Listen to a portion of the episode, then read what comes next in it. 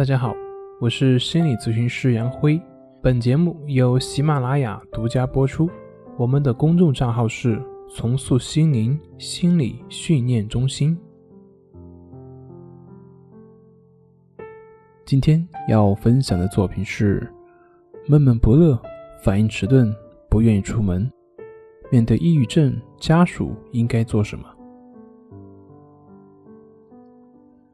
抑郁症患者的家人常常会因为患者的症状而弄得精疲力尽，甚至到了崩溃的边缘。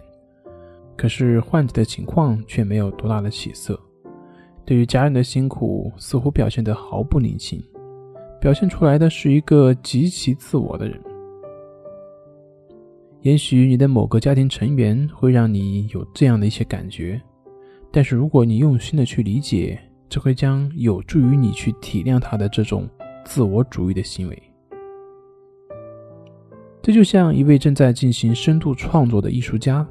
他可能会因为太专注于自己的艺术创作而忽略掉周围的事情，可能会把周围的人所给予的舒适的、安宁的环境当作是理所当然，而忽视周围的人对于被忽视而表现出来的厌烦或者是压抑、愤怒的心情。他的这个时候的表现就是一个极其自我的人，但是这也是因为他不得不全神贯注于从事于其他的事情的原因。抑郁症患者的症状表现呢，从某种程度上来说是跟上面是类似的。对于他来说，意识到家人对自己的关注是一种负担，所以出于本能的防御，他会故意避免让自己面对这种负担。会表现出这种自私自利的行为，但是即便是这样，你还是需要对他这种情况表现出关爱以及同情，需要你去同情以及去帮助到他。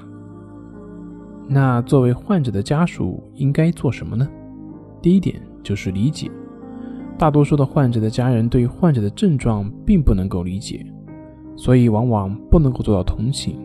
他更有可能的会采取一种严厉的态度进行打压或者是批评，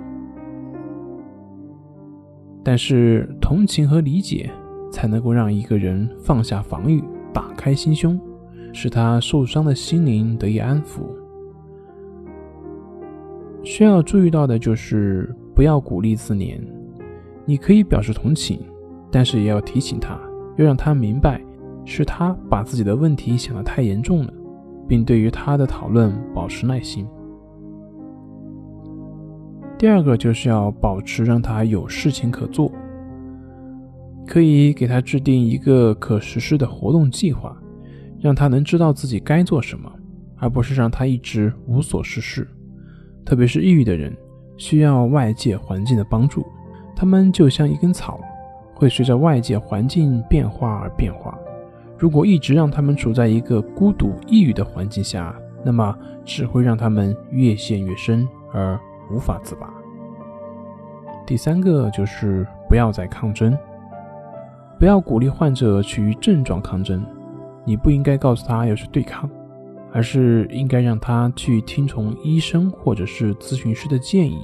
去做康复方面的一些辅导，让他们练习活在当下，无为而为。这方面关于自我调整，大家可以参考李洪福老师的书《战胜抑郁》，这里面对于自我调整的方法讲的比较详细。那么他必须要学会对症状的不纠缠、不对抗、不分析、不判断、不联想，这样才是正确的走出的方法。我希望你能够唤起对于家人的足够的关爱，以及对于疾病的足够的理解，这样才能够真正的去帮助到家人。好了。